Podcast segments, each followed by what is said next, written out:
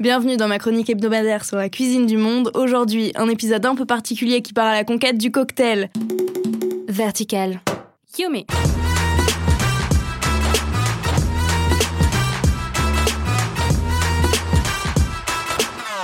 Salut, moi c'est Romy, je suis une dingue de food et qui dit manger dit aussi boire.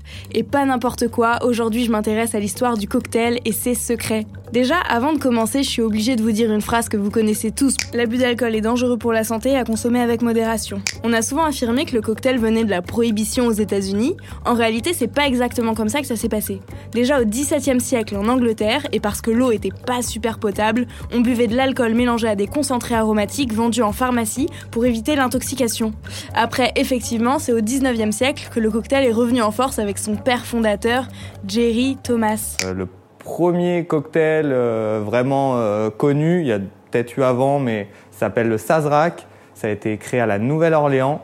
Et en fait, c'était tout simplement du cognac ou alors du whisky de seigle américain qui était refroidi avec un peu de bitter et servi dans un verre rincé avec de l'absinthe. Il a vraiment explosé pendant la prohibition aux États-Unis de 1919 à 1933, où la fabrication, la vente et l'import-export de boissons alcoolisées étaient totalement interdits.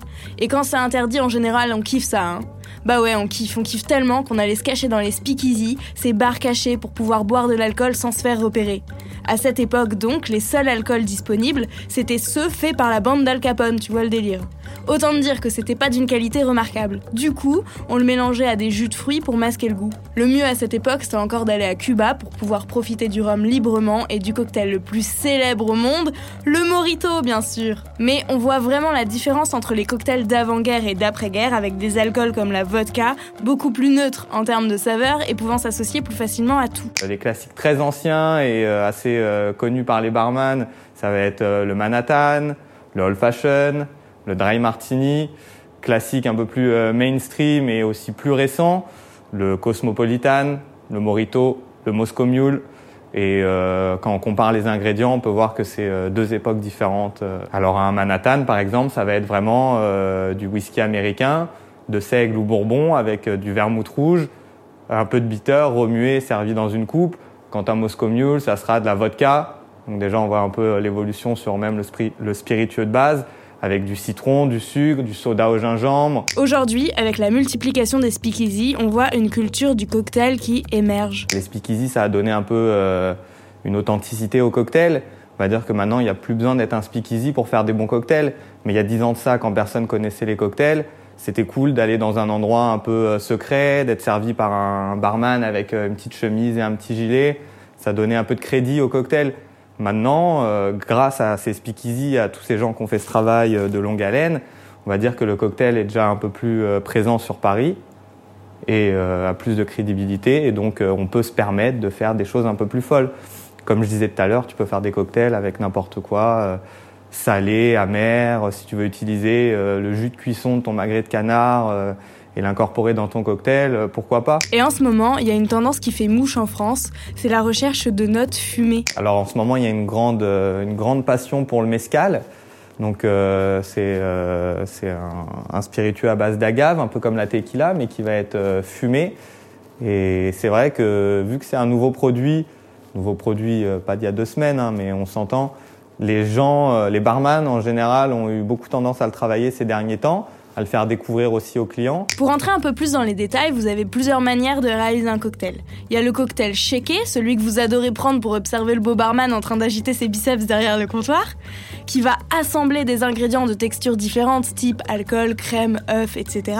Il y a le cocktail lancé de verre en verre, le cocktail mélangé délicatement au verre à mélange ou servi sur glace directement dans le verre, et le cocktail au blinder pour des cocktails plus épais comme la pina colada.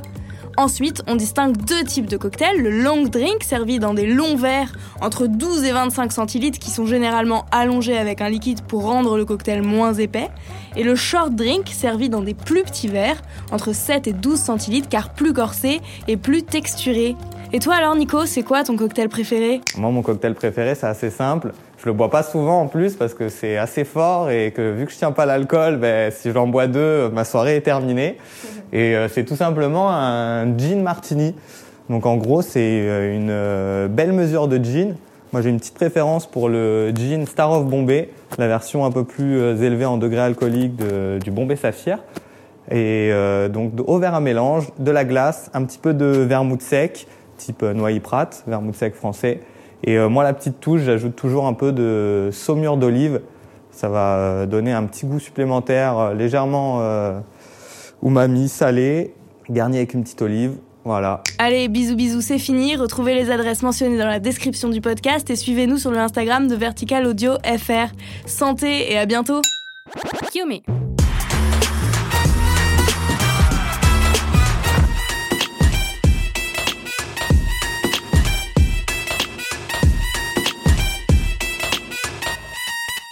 Vertical.